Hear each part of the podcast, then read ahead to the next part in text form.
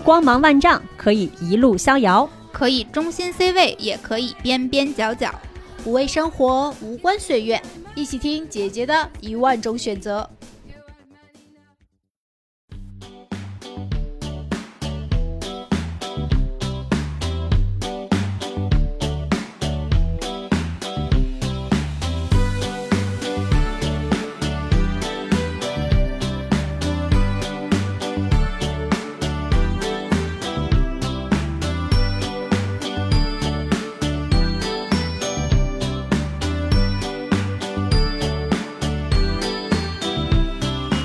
家好，欢迎收听新一期的《姐姐说》哦，我是本期打酱油担当美丽。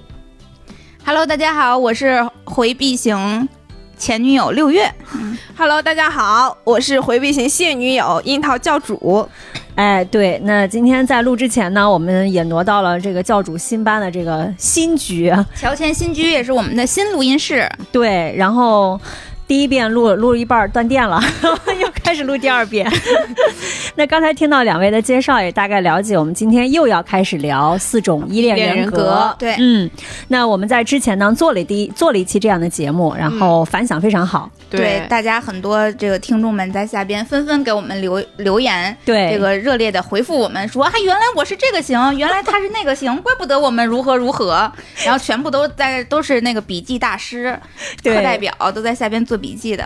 对对，然后呢，也有很多的听众给我们留言，其实关于四种依恋人格还是有特别多想要了解的部分。嗯包括我们那次节目录完之后呢，也跟大家聊了聊，就是啊，我们知道这个焦虑型和回避型其实现在是比较多见的嘛，然后我们可能也会针对这两种人格单独聊一期，哎，就是我们今天的节目。那我们聊之前，先请六月同学来哎给大家温故知新一下。那四种依恋人格呢，其实就是好多一些心理学家会认为，所有的我们在亲密关系中的一一些行为，往往都是深受亲子关系影响的。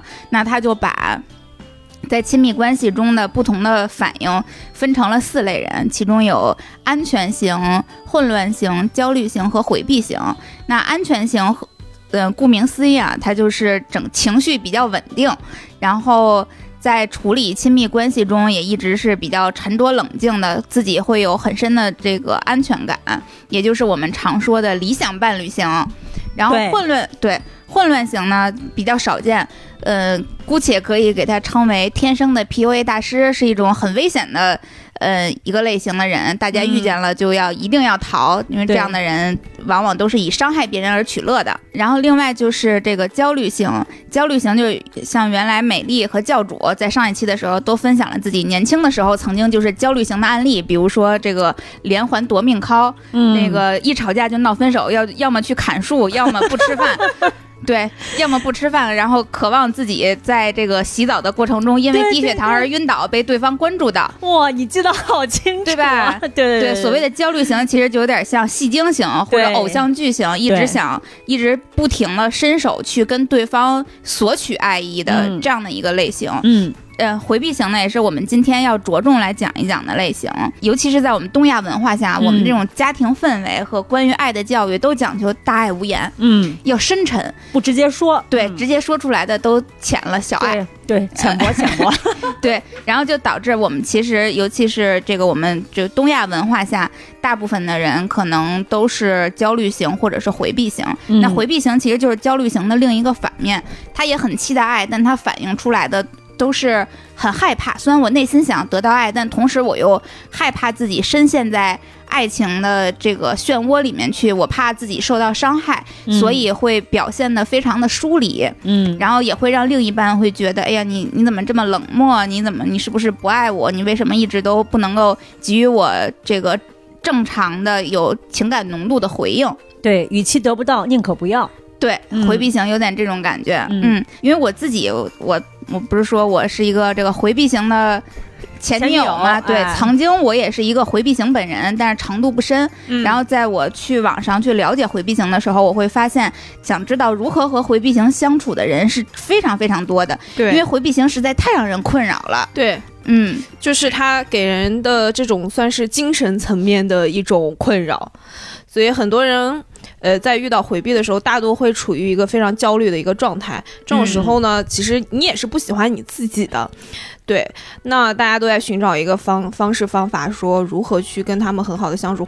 呃，比如说网上啊，或者说书上给予大家的一个方法，大多都是哎，遇到回避赶紧就跑吧。对，你看我不就跑了，刚跑。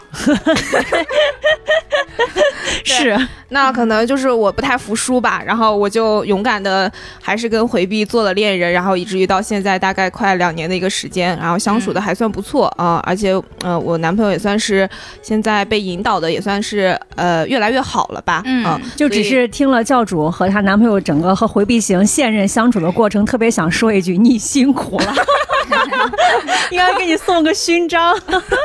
但我是觉得每个人出现都是有他的理由的，那可能小哥哥出现就是要让我有一段成长，对对对，嗯。对，所以我觉得呃也是这期把这个呃相处的方法拿出来跟大家去做一个分享吧，对，嗯。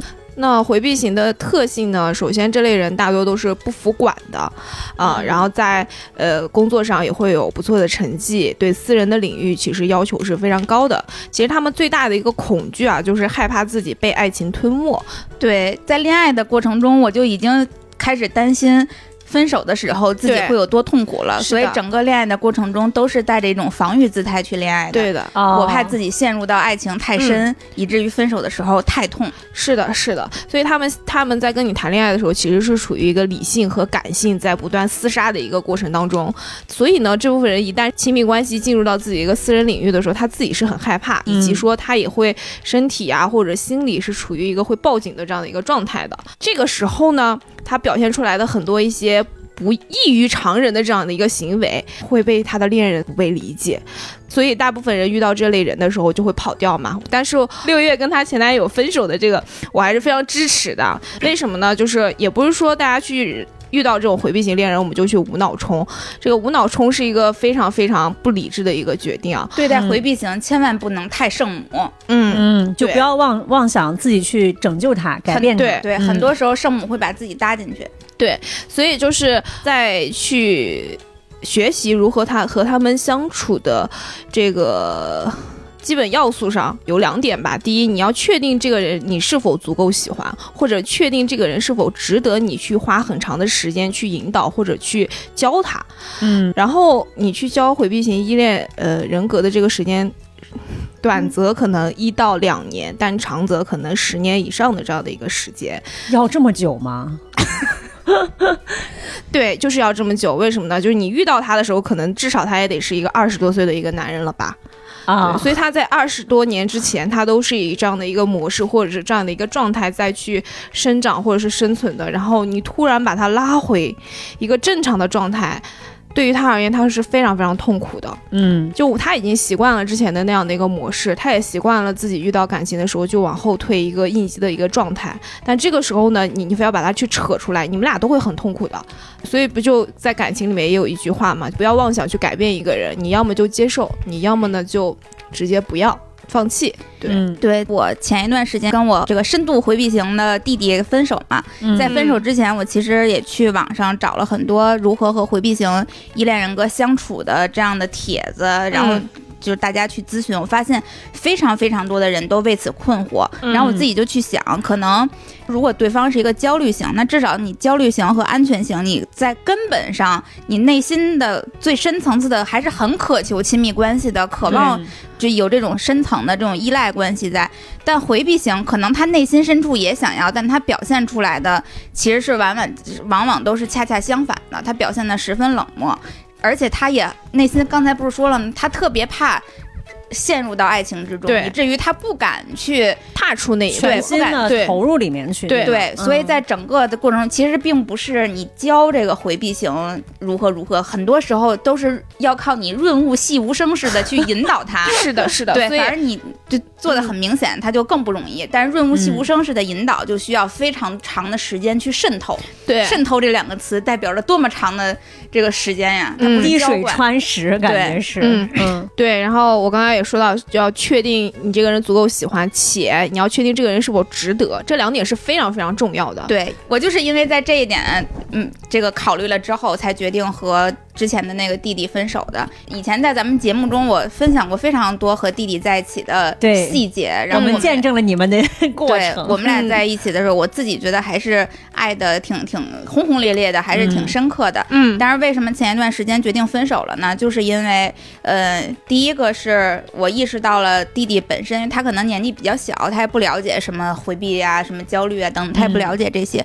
同时，我在慢慢的想要去跟他渗透这些东西的时候，我发现他是认为这些至少在现在对自己的生活是没有造成特别大的影响的。嗯因为可能他们对于生活的理解还比较的片面嘛，他觉得只要不影响工作，那其他的对我来讲都还行。嗯对，嗯所以本身他在自己自我意愿上就没有一个比较好的基础。嗯然后呢，我就想，弟弟本身他的工作是一种呃很特殊封闭性的工作，然后一年假期非常非常少，平时工作特别忙，然后我们可能。就算正常交往下去，一年在一起的时间满打满算，我估计能有一个星期就不错了。一年一个星期啊，对，一年也就一个星期能够嗯真正见到面的。然后平时通过这个短信和微信聊天，时间也非常非常的有限。那在这样的情况下，他又是一个深度的、呃重度的回避型依恋人格，同时他又不认可这件事儿对他造成影响，自己不想主动的去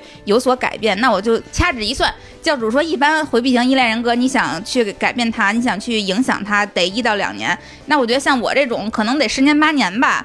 对，你想想，算十年吧，一年一个星期，也就是七十天，嗯对吧？差不多嗯七十天改造一是个人，挺难的。哇，成本真的很高你。在平时他工作又特别忙，你又很难有这种深层次的灵魂交流、情感沟通都特别少。嗯所以在理智下来，我就觉得我们或许该暂停这样的关系了。然后同时，也是刚才像我说，圣母千万不要一味的想要去去拯救谁，嗯往往你可能会自己搭上。就即便像是，即便如我情感经验十分之丰富，又有教主这样的 朋友做理论支撑，然后同时我自己还是一个安全型的情况下，嗯，在和弟弟的交往过程中，都经常会感到自己在有患得患失，然后时不时的会。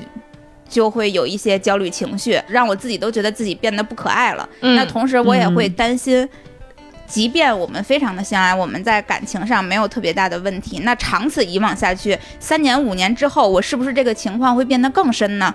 我是不是会陷入到更加的这种焦虑的泥潭中难以自拔？对，然后也是这种多方的考虑，然后决定就和弟弟和平分手了。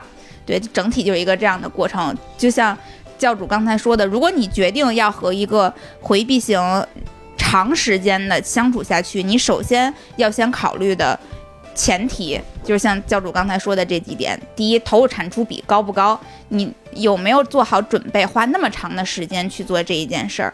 因为大家的青春都是这几年嘛，嗯对对。然后以及这个人值得不值得，对，以及对，是否要有自我意愿的改变？因为这个在哦六月嗯刚才说的过程当中也也提到了，他跟弟弟其实在也算是压死他们俩最后的那根稻草，就是沟通完发现，其实弟弟是在现在这个阶段没有意识到这个东西，嗯，或者说回避这件事情对他们俩之间的亲密关系造成影响的。那如嗯果你的身边的这个恋人其实他完全没有意识，且也不太愿意去做出一些行动上的改变的话，我觉得这个时候其实你拉他出来这个事情，你们俩双方也都会很痛苦。这个是要有一个自我意识上的一个主动的一个行为的。在这里，我自己举一个例子啊，就是嗯我我跟我们家小哥哥为什么说我我们俩在这个相处快两年的一个时间是可以越来越好的，是因为他自己主观上是有一个。就是意识是要改变的，对。然后我们俩其实前两天打电话就还挺搞笑的。前两天打电话，我就跟他讲了我身边一个朋友呀出轨的这样的一个故事。然后我跟他说完之后，然后还说了一下，呃，抒发了一些情绪嘛。然后他就说，嗯，我听完了。所以这个意思是我可能是不是有一些事情还做的不太够，不太够。然后我说我自己延展了，对他自己延展了一下。我说我也没有这个意思。他说嗯，没关系，我会改的。然后我现在我当时的第一瞬间感受，我就觉得还挺开心的，就是。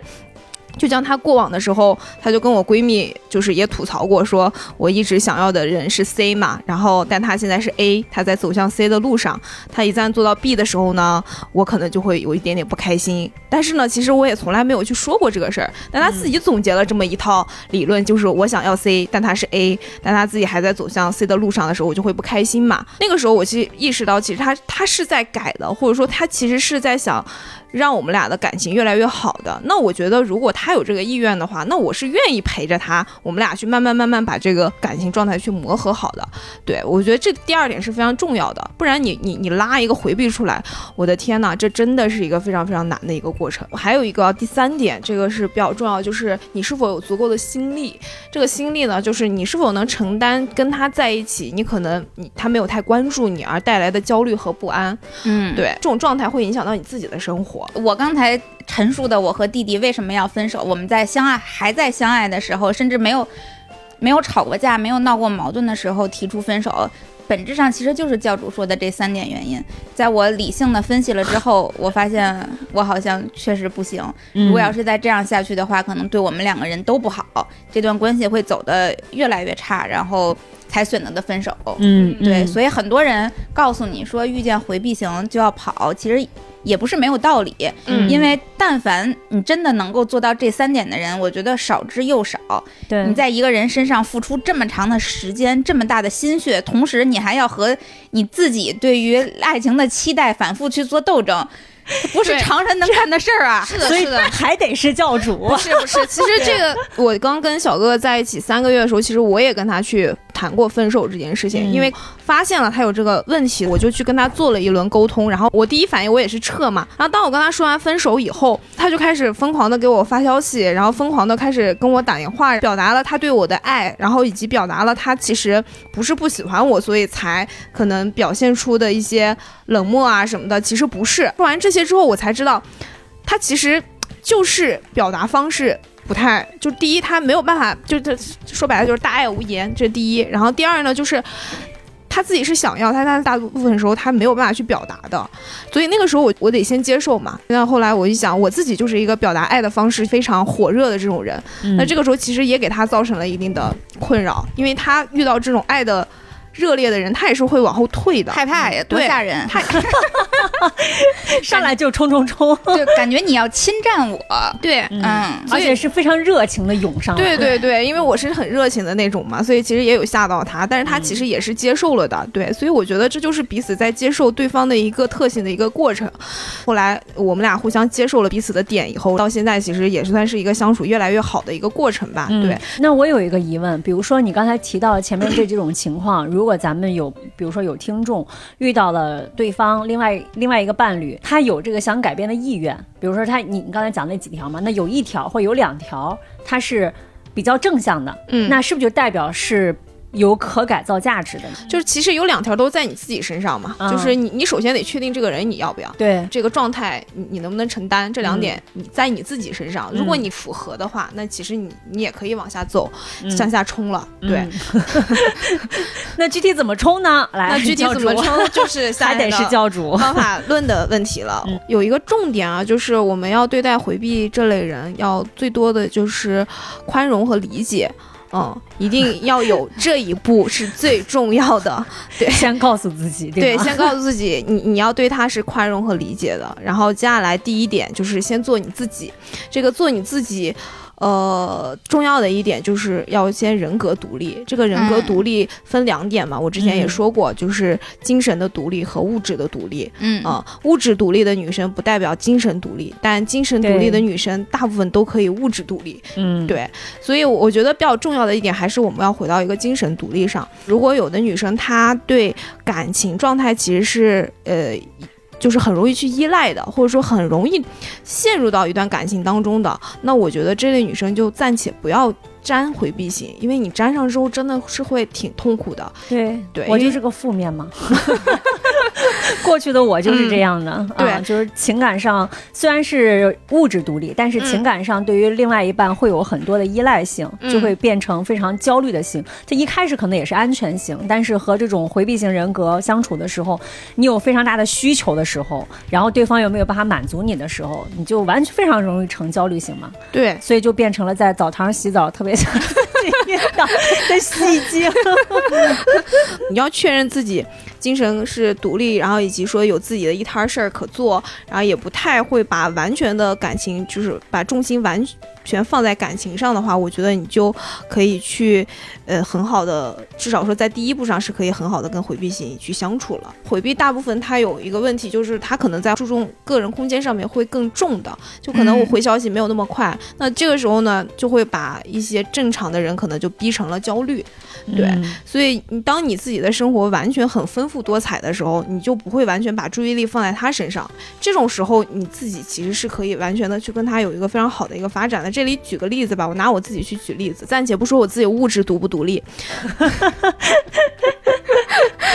但是我独立觉得独立独立。我觉得我的精神还是非常独立的，就是就比如说我自己的工作也是非常充实的，这是第一点啊。然后第二点就是我们现在不是还得录音吗？那其实周末其实有一部分时间还拿出来去录音了，对。然后那第三点呢，就是我自己身边也有自己的朋友，然后也会去旅游，不是我自己的这个生活是非常丰富多彩的，所以我把感情的这个比例其实是放的比较小的。那这个时候其实我跟我男朋友就没有那么大的粘性的时候，也不没有粘性，不代表说我们俩之间不沟通啊，就我们俩嗯每天也会发微信，然后每天也会有电话的，但是就是说这个见面的频率就大概在一周一次，对。嗯，但是对于我而言，这个东西没有对我造成困扰。但有的人他就会觉得，哎，一周你们俩只见一次，你们俩在谈什么恋爱？那这种女生她她就可能对于情感的需求是更更强的。那如果是更强的话，那我我是建议说你去找那种温暖型的男生，就是对于你自己而言，你也会活得更幸福。简而言之，就是恋爱脑，千万别碰回避型，会死的惨。对对，划重点，划重点。对，划重点，划重点。对，如果你是恋爱脑，就赶紧撤跑，就就是这么简单。对对对，大概其实是这么个道理。对，如果你是一个对爱情无所谓，有他就行，有他更好，没他也行的人，可以嗯尝试一下，浅尝试一下。浅尝浅尝，浅尝浅尝一下。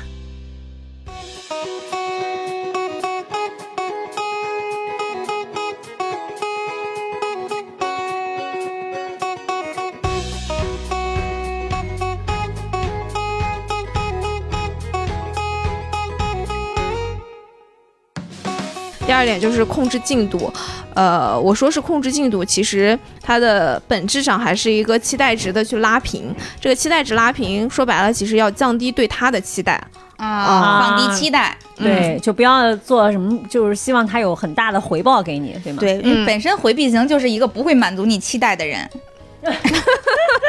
也也会，我都信。其实也会，但是他可能没有那么及时。比如说最开始的时候，你俩的感情，你在他的心目中的地位只有百分之三十的时候，这个时候你给他提出了很高的需求的时候，他就是不会给满足你。对，其实咱们在最开始的时候不就说回避型的一大特点就是担心自己嗯，陷入到爱情中，怕自己陷得太深，怕分手的时候太痛，所以一直都是以一个防御的姿态，只希望我们的关系是浅浅的、淡淡的，这样分的时候也不会太痛苦。嗯。那你说一个秉承着这样恋爱原则的人，他能够满足你多少恋爱的期待呢？很少的。是的，嗯因为他其实是很害怕你给他去过度的温暖的，但是不代表他们不渴望嘛。所以就你给的太满的时候，他一定会往后退的。比如你上来可能给了他百分之一百。哎，这个时候他一定是会往后退的，但你上来可能只给他了百分之二十，哎，他还会觉得观望一下，哎，可以跟你慢慢慢慢去相处一下。对，因为我之前说过嘛，就回避型依恋人格的人，你就可以把它比喻成猫。那猫呢，就是你不靠近它的时候，它还会过来找你；你靠近它，天天黏着它呢，它可能就跑掉了，是一样的。就对回避型依恋人格的男生，就这么对他，像对猫一样对他，就这个事情其实就解决了。那如果是女生呢？你是说回避型依恋的，女生，如果是对吧比如说六月这种回避型的女生，其实还是非常好解决的，就因为 男生男生去追这种回避型依恋的女生的时候，他是就是非常的有一点啊，就是他他的耐心是强的，第二他的心力是强的。就女就男生相比于女生，他是有这两点特特性的。嗯对嗯女生往往还是比较这个。对亲密关系的需求还是比较高的。嗯，嗯，对。然后，呃，我不是最近在看那个《半熟恋人》嘛，我还就蛮有感触的，就是，呃。最开始里面的那个罗拉，在第一集的时候，没有一个男生喜欢她，她自己就说出了一句话，她说：“呃，大家都会喜欢我，但是大家都不会爱我。哎，我以前也有过这样的这个困惑，嗯就觉得人人都喜欢我，但是为什么没有人爱我？嗯，对他当时也表达了这样的困惑，但是那里面的五个男生也有没有被选择的，也有 也有追得很惨淡的女嘉宾没有选的，但是他们从头到尾都没有质疑过自己。男生往往都觉得我还是很优秀的，对他只会觉得说我们俩不适合，但一定嗯不会说反思我自己身上有问题。嗯，所以这就是男女之间的一个比较大的一个点，就女回避啊。他有一个点比较好，就是他即使是回避，他还是会表达自己的一些不安的。他她只要在表达，其实是好的，就是他会暴露情绪给别人，别人才能感知到。就有沟通的可能性，对吧？但嗯男生是没有的，这种嗯男回避呢，他就会往后退，直接把自己包裹起来。然后你想啊，你对着一堵墙，你能做什么呢？但嗯你只要有一个口子输出来了，你是不是就能把这堵墙拆掉？嗯，然后你刚才讲那个降低期待，可是就有很多人只要谈到恋爱里面，嗯，就是他做一点儿，不管是做百分之十还是百分之二十，他总归是希望能够有所回应的呀。我觉得这个东西是这个样子，就你做了百分之十，那你肯定期望的回应只有百分之十嘛。你上来，你如果给了他百分之百的这个做了百分之百的这样的呃付出，结果发现他就是没有给你回应，或者给你回应了百分之十的时候，你就嗯降下来，你就只对他付出那个百分之十或者不到百分之十。那这样的话，你们俩之间的关系就是。进一步往前走的，这个这个我非常有感慨的。还有一个，就拿我自己举例啊，呃，我们俩最开始的时候见面，不是一个月可能也就见个两次嘛，我也是不太愿意的，再加上我们俩距离又特别远，隔着六十公里，反正就各方面吧，我也不愿意搭时间在这个上面，他也不愿意搭时间在这个上面，所以也就造成了我们俩后来见面的时间就非常非常的少。但是我也跟他提过这个这个这个要求，然后后来好几次约过他，他第一反应都是拒绝了，就要么说我在忙，或者说就要不明天吧，或者改天吧，这个事情就会错过去了。哦但遇到这个时候，我就会意识到，哦，他可能现阶段我在他心目中就是没有那么重要啊。你想，你刚开始嘛，你刚跟一个人在一起，你能在他心目中有多重要呢？就先不要给他预设这个人对我来说，或者我对这个人来说就是特别的，对吗？，对，就是说，如果今天我可能跟他在一起了五年，他这么对我，我可能非常生气。后来我把期待降下来之后，我发现我发出邀请就好了，就是我告诉你我有这样的一个需求，我想见你，或者说今天过节我想跟你过，如果你不过那 OK，但我希望在后面的过程当中你是愿意跟我去过节的。像现在就他就会跟我过节了，主动问我要不要去过节这件事情了，我觉得这就是一个非常大的一个进步嘛。你熬过来了，也不是熬过来了，我觉得就是我现在的这个在他心目中的地位一定比刚开始的时候是要高的。那肯定。对，嗯，对。但我劝大家，其实，在和回避型相处有一个那个非常好的方式，就是你不要把你的回避型依恋人格的恋人当成情侣，嗯你不要，你根本你就少为他付出，你 就像教主说，你为他付出百分，你为他付出一百分，你肯定想渴求一百分的回报，就别，你就你就。一点对他一点期待都没有，他为你做的所有的事情都是惊喜。你给他个这个十分二十分，对他来讲也是惊喜。你们俩就当成偶尔睡觉的朋友就行了，别当成恋人，别对他有那么高的要求。如果如果都能做成六月这样的话，其实大家也没有这个困扰了。对对待回避型真的有点像猫，我就想我们家那只猫就是，你追它它就跑，嗯，你追的越紧它越对跑，你就越难抓到它。反而你在那懒得理它的时候，它可能会偶尔的想到你身上来蹭一蹭。嗯，对，回避型就是这样，知道吧？就比谁更冷漠，谁先对谁谁先跟对方说话，谁就输了。这个回避型你就拿捏了。但是本着谈恋爱的目的呢，如果我们这么做的话，其实还是没有太大的可能性的嘛。最后就变成两个回对，两个博在那里博弈了嘛。啊对那我们还是希望跟他去好好相处的。嗯然后我最近在看那个《半熟恋人》，还有一个我觉得就挺有感触的，就是王子文说到关于付出这件事情。嗯然后很多人会把对男朋友或者对女朋友的付出就看得非常重，比如说我为了你买房，我为了你买车，为了你打工，或者有的女生说我为了你损失了几年的青春，怎么了怎么了？就是她会把自己的付出，呃，完全归结于说我为喂你这件事情上。然后王子文当时就说，如果你你只是为了我喂你这件事，你大可不必，真的是大可不必，因为所有的付出的初心就是我是开心的，嗯。我今天我开心，我给你买了一个什么东西，然后我我给你了，但他的本意是我为你做了这件事情，我是开心的，其实是也是为自己做的，对，那付出这件事情其实就是快乐的，嗯，对，但是你你如果把所有的东西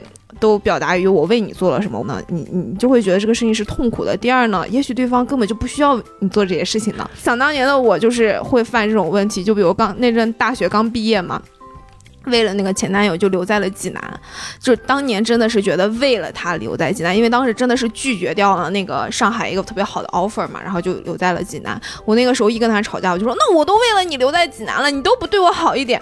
我其实后来想一想，就觉得自己非常的荒唐。嗯，就第一，人家也没有提出过这种的要求；第二呢，我我我说了这个话呢，无意识当中其实也增加了他非常大的压力。对对，嗯，这也就是我当时从南京迁来北京之后，嗯就是我思就是思前想后，一定不是只只因为爱情奔赴，一定是还有其他的。对冥冥之中可能告诉我需要在北京做个电台。对，就是要让你做的事情相对于独立吧，就不仅仅是说和只为了伴侣吧，对吧？对，嗯就是你还有一些别的寄托的时候，其实你你也不会觉得那么的难受了。，对对，嗯。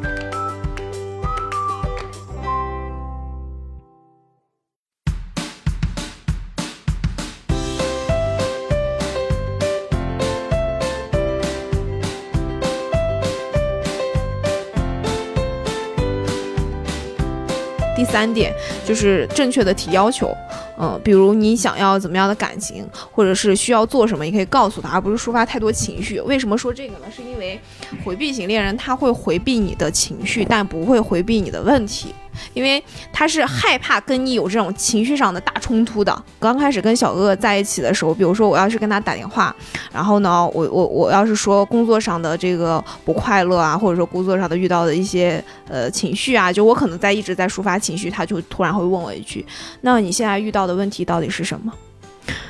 我就会愣住，清醒一下，想一想我到底要跟他说什么问题，然后我就会把问题告诉他。他说：“那我们接下来要可以去这么解决。”然后就会给我很多方案就出来了。呃，后来我发现这就是一个非常好的点，他会去解决问题。那我我回归到就是我们俩在这个这个感情中的时候，我跟他提要求，比如说我想见你，你这周能不能来找我？哎，这个事情呢，他就会说哦，OK，我周几来找你。就是你正确的跟他提需求这件事情，他会满足你的。但你要跟他说我想你了，他可能就说嗯哦，哦，我也想你了，呃，可能都不会说这句话，但是呢，呃我想你了，我知道了。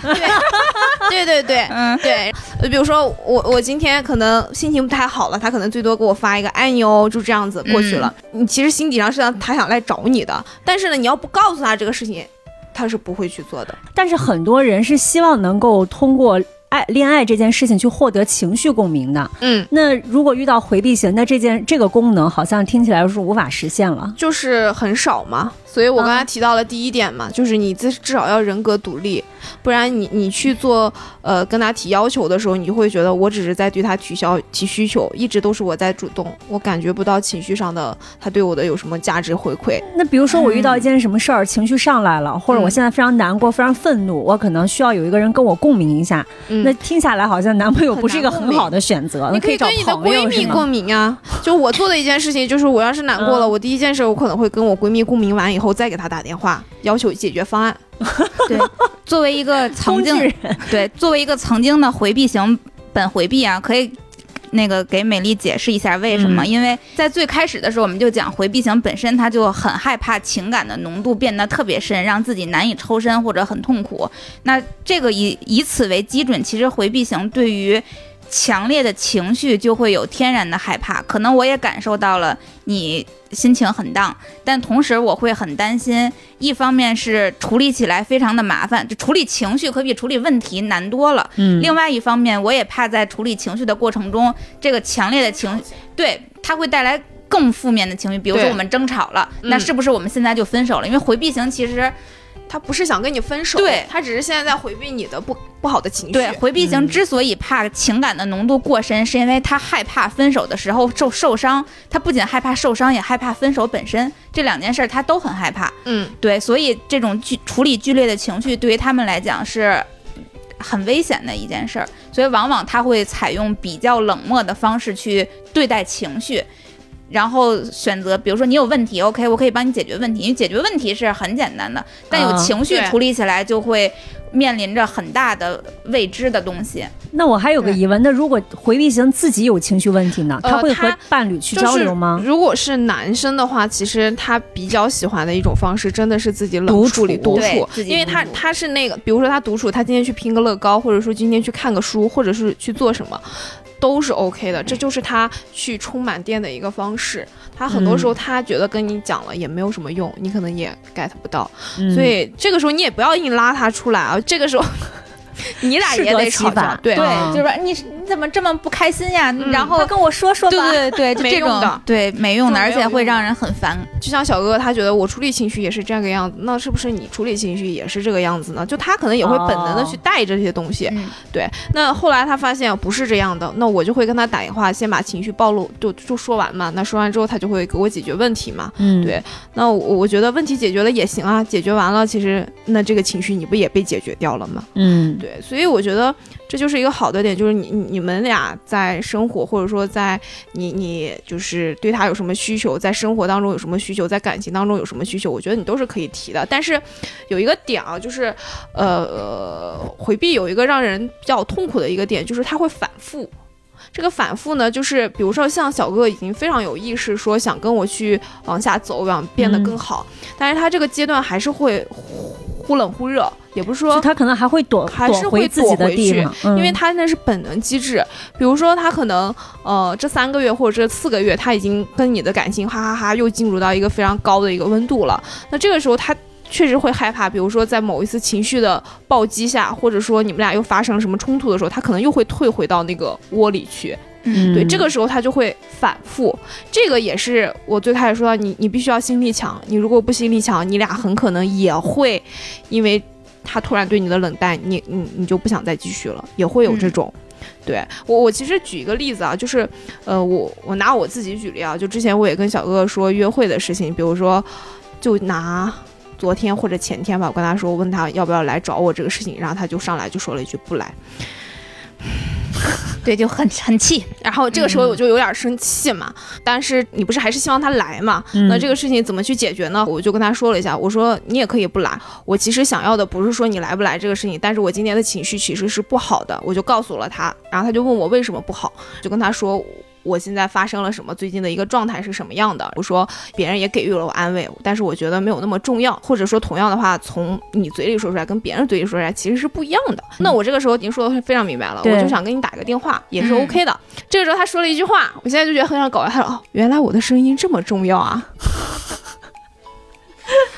我当时的第一反应就是，这大概是个傻子吧。然后我就回了一句：“我说不是你的声音重要，是我觉得你这个人对我非常重要。”到了晚上的时候，他就主动给我打了一个电话，把最近的这个状态啊什么，其实就说了一下。说完以后，他就哄我去睡觉了嘛。然后我们俩这个就就解决了。其实那天他也没来，我其实算是退了一步。那这个时候你要强制他来，他也不会来。对我刚才最开始也说到，他是一个不服管的性格。你这个时候你逼着他来，他是不会来的。那其实你可以退一步。那如果你今天跟他说亲亲抱抱，他不愿意跟你亲亲抱抱，那怎么办？你拉个手，或者以换一个方式获得一个安慰，或者说获得一个你们俩情感密度的一个提升的一个方法，都是 OK 的。很多时候，我们的情绪问题是能够通过具体的解决方式去解决的，就嗯并不是。虽然我最终映射的是我希望你过来，但根本原因是我希望你的你能参与到我的情绪中来，帮我解决这个情绪问题。你把你的真正的真实的需求提出来就好。对嗯像我之前跟那个弟弟回避型依恋的弟弟也是一样，因为那个弟弟是一个坚决不会。坚决不说爱、不表达情感的这样的一个人，但我又非常需要这样的去表达，我我又非常需要得到这样的表达。就有一次，可能当时我们已经在一起两个多月的时间，弟弟第一次说想我了，还是在喝还是在喝酒之后说老开心了那天晚上，他在呃喝完酒之后跟我说有一点点想你哦，你看表达的多么的克制，这都已经在一起两个月了，才嗯第一次说出这样的话。然后我当时就会给他正向的回应，就是说想我反正也不用上税，以后要多想哦。然后之后每一次他在喝酒的时候，他告诉我今天那个公司要喝酒，然后我就会跟他说期待一个酒后说想我的你哦，对，或者说今天又能得到一个酒后说爱我的你了吗？就会有这样的话，其实就是你在侧面的提出你的需求，我希我还想听到你说想我或者说爱我这样这样的一个需求。很多时候男生其实理解不了女生的的话外音，回避型依恋人格尤其理解不了，他在这方面会更弱。之前。这个，因为弟弟家里是贵阳的，西南地方的好多吃的不都特别奇怪吗？之前弟弟怪，对西南有很多奇怪的食物，就咱们这边根本都接触不到。嗯，对，然后那个有一次弟弟休假的时候回家，他就平时和朋友出去聚餐，就会把那个拍的菜品啊、拍照片发给我。然后我每次看到不认识的，我就会问他：“哎，这是什么呀？这是什么味儿的？好吃不好吃啊？”那我真正想得到的回答是什么？我在乎那一个图片是什么味儿的吗？我根本不在乎。我想得到的，我期待的回答是他跟我说：“以后有机会我来带你吃啊。”啊，对，对这个不才是我们真真实的需求吗？嗯但是你问了几次之后，他都不会这样回答你，他就是老老实实的告诉你，哦，这个东西。呃，哦，这个东西叫什么？那个东西是什么味儿的？好像他就从来都不知道你的这种嗯真实的需求。然后几次下来之后，我就会主动的跟他说，那能不能以后有机会我去贵阳的时候，你来带我吃啊？对，就会有一个这样的提需的，他也不会拒绝你的，说啊不行，他就最次顶多就是发一个表情包回复你嘛他。得多不喜欢你才，我不行，不能带你去。正常朋友之间也不会吧？今天如果六月说我们家的葡萄干好吃，指不定下一次我可能回新疆还会给他带一点。就是这个东西，正常朋友之间都不会有这个种的。会不会也是情商问题啊？不是，就是你再想想小胡的那期搬家 这个这个故事我，我不是后来还拿给我一个正常的朋友去聊这个事儿。我说我当正时常的朋友，对嗯正常的男性朋友，就是他是，就是家庭也比较温暖，然后他自己也嗯属于很温暖，也谈过女朋友，他知道女生深层次的那个意思是什么。我说那个我们有一个嘉宾说不知道搬女女朋友叫他去搬家是什么意思，然后他就特别的震惊，他说搬家不是就是不就是去干活吗？然后我说 对，可是他就是不知道搬家去干嘛呀。对，就对有搬家公司，他说有搬家公司啊，他说那搬家公司也不能帮他摆呀，不还得帮他摆吗？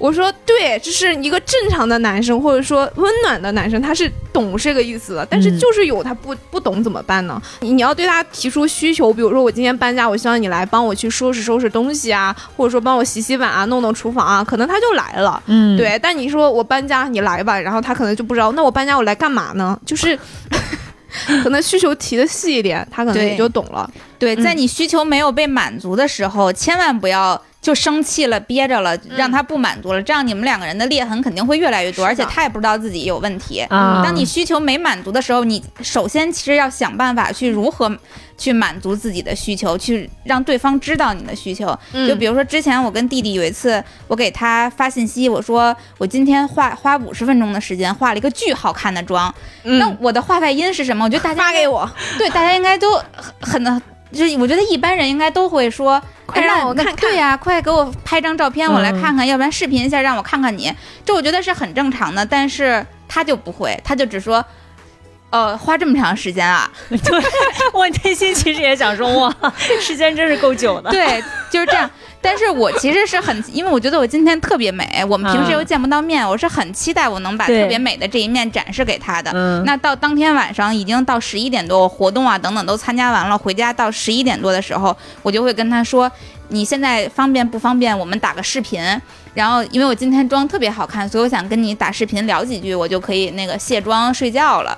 对他也会很开心的跟你打视频，然后也会称赞：“嗯，你今天确实很漂亮。”对但如果嗯你不主动去说这件事儿，嗯你可能就永远埋藏在心底，它会成为你们未来关系裂痕的一个种子。你会觉得他，哎呦，他对我不感兴趣，他不爱我，他嗯毫不关心我，也不关注我。对，其实并不是这样。嗯，对就是如果六月这个问题就是男生听不懂话外音呢，就如果是正常的男生呢，可能女生生气了呢，就正常的男生其实会哄的，但对于回避而言，他可能连哄哄都不会哄。嗯，对，因为回避怕处理情绪啊。对我都知道你在生气了，我在哄你，我们俩吵架要分手了。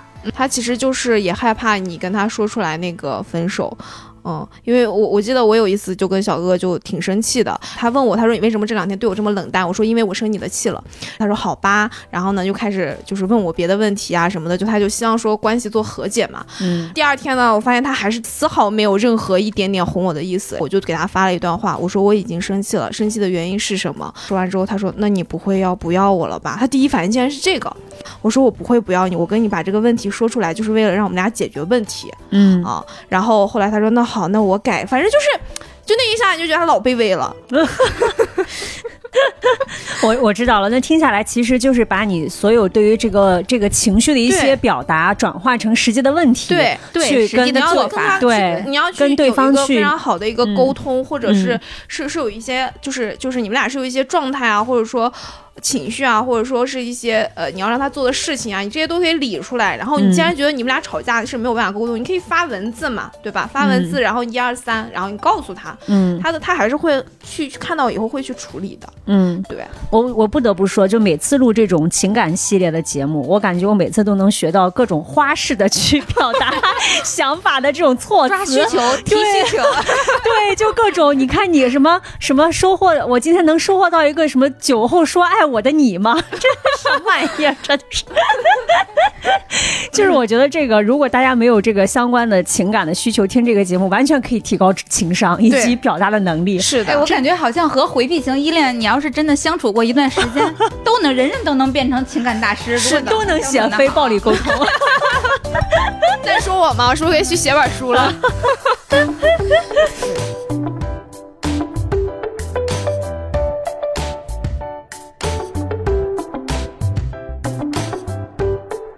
第四点呢，就是，呃，这是也是我们最后的一点啊，就多夸赞和鼓励对方，尤其是回避，其实他是更需要被认可的。嗯因为因为他小的时候那个环境啊，他的成长环境，其实在某种程度上是没有那么多被受过关注的啊。然后之前其实我也聊到过，说如何去夸男生这个事情。比如说今天他可能夸他，我不要夸，就说你今天很帅这个事情，其实是没有太大的意义的。夸细节，夸细节，对不对？哎，对对对，比如说你夸你今天的眼睛怎是不是这么大呀？或者说，哎，今天的发型，哎，这里这个样子是非常帅？他你夸那个细节，他就会觉得自己被关注到了。嗯，对，然后他为什么会变成回避，也是因为在某种程度上从小没有受到那么多的关注嘛。那如果你给到他了的话，他内心也是一股暖流一样，对你其实也会有不一样的感受的。嗯嗯，对，然后感觉回避型本质上都有一点点的自卑，虽然他可能表现，就至少在情感在嗯亲密关系中是有一点点自卑的。虽然你可他可能表现不出来，表现的啊我非常的潇洒，除了筷子没有什么放不下的。对，对，能让我放不下的只有筷子。对，就很多回避型都表现的是这样，但其实你就想，我们一直都说他最害怕的东西就是在。就是沉沦进去，在分手的时候过于受伤，过太过难过。为什么呢？就是因为他认为自己早晚要被分手，嗯，早晚要承受这样的痛苦，所以与其这样，那我就一直带着一个防御的姿态，这其实是根本的原因。那对你多给他一些一些夸赞，一些表扬，让他少一点鼓励他。对，让他嗯少一点这方面的担忧，那他嗯肯定就能更轻松、更放心的去投入进去。是，的，是的，但是也不能给的过多。呃，就是给的过多就会回到第一条，对，就是要一点一点、一点一点给嘛。对，然后还有、是不是？尤其比如说他在针对你的需求提出了一些反，就是他的反馈，嗯比如说我在给跟他提，我希望你能一二三四五之后，嗯并且他真正的做到了，嗯这个时候是不是一个表扬的一个非常好，或者给正向反馈一个好的时机？对对对，比如说之前我说礼物这个事儿嘛，嗯。然后说完以后呢，他就真的开始每次给我准备那种小礼物啊什么的，嗯。我每次都会很开心的表扬他，我就说、嗯。哇，真的感觉到就是你最近对我很用心呀，然后虽然礼物不大，但是非常的开心，就是你你你虽然礼物不大，我 就是刚才虽然好像听懂这是个重点。呃，可能谢你送我的钻石，虽然是个假的，但是也很闪耀。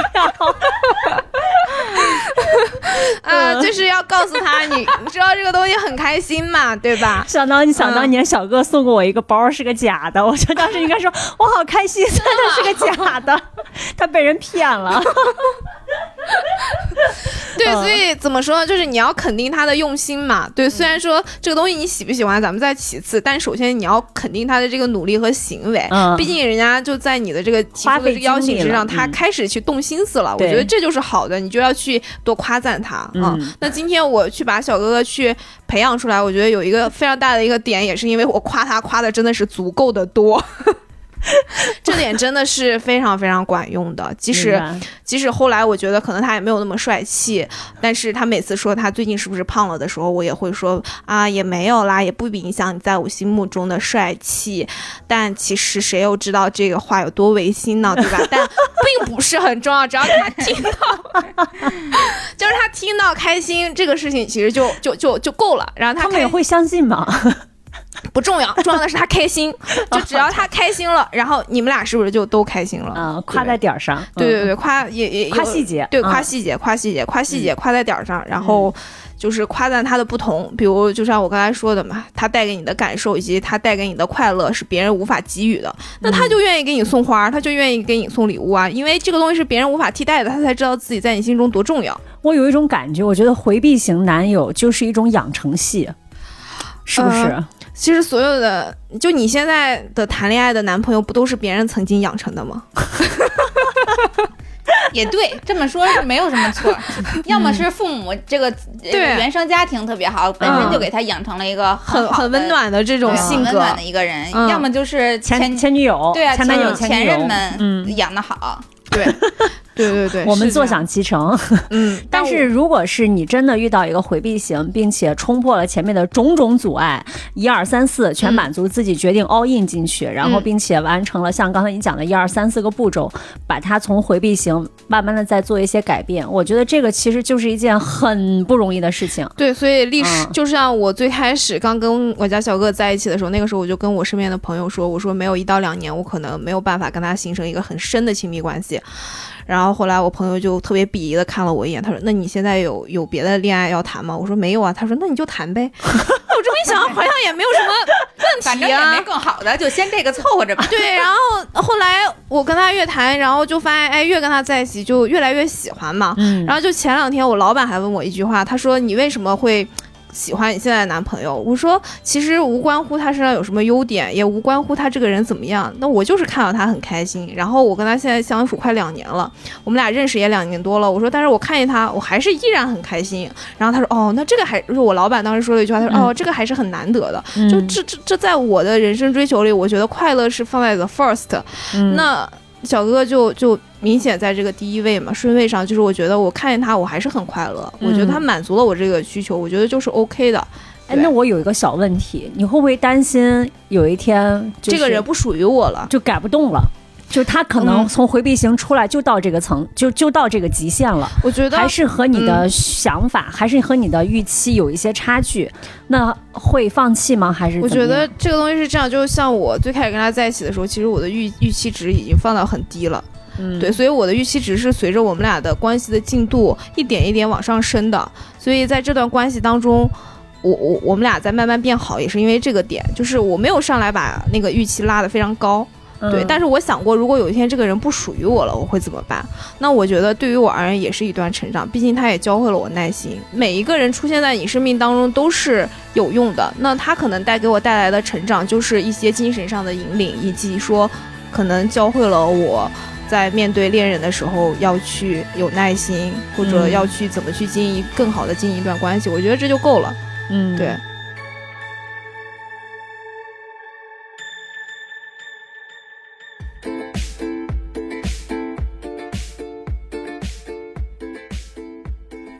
我觉得真的每一个能坚持这么长时间的这个回避型现任们，真的都值得一个勋章，太难了，嗯，真的是太不容易了。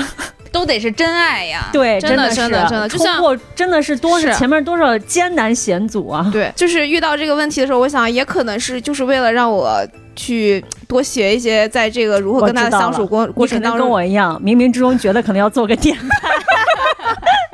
也有这种可能吧。都是在积累素材。对对对对对，通过今天的这几点方法论吧，也希望大家去理智宠爱，也不要上来无脑去宠。嗯，最后，呃，希望大家在亲密关系的相处中相处中，也能变得越来越聪明，越来越有耐心，好好培养和教育你们这颗爱情的种子。对，它会结出你期待的果实的。这是我送给所有的这个回避型依恋现任们的一一句话吧，就是希望都能结出你们想要的果实。嗯对，如果你评估下来结不出，那就趁 趁早种棵别的。大家想想，恋爱经验丰富，然后如本六月老师，又是安全型，我都决定再种一棵别的了。你们也可以，不用一棵树上吊死。就算大家没有种树需求的，也可以跟我一样学学怎么说句好听的话，然后也跟你的恋人说：“我今天可以收获一个说想我的你吗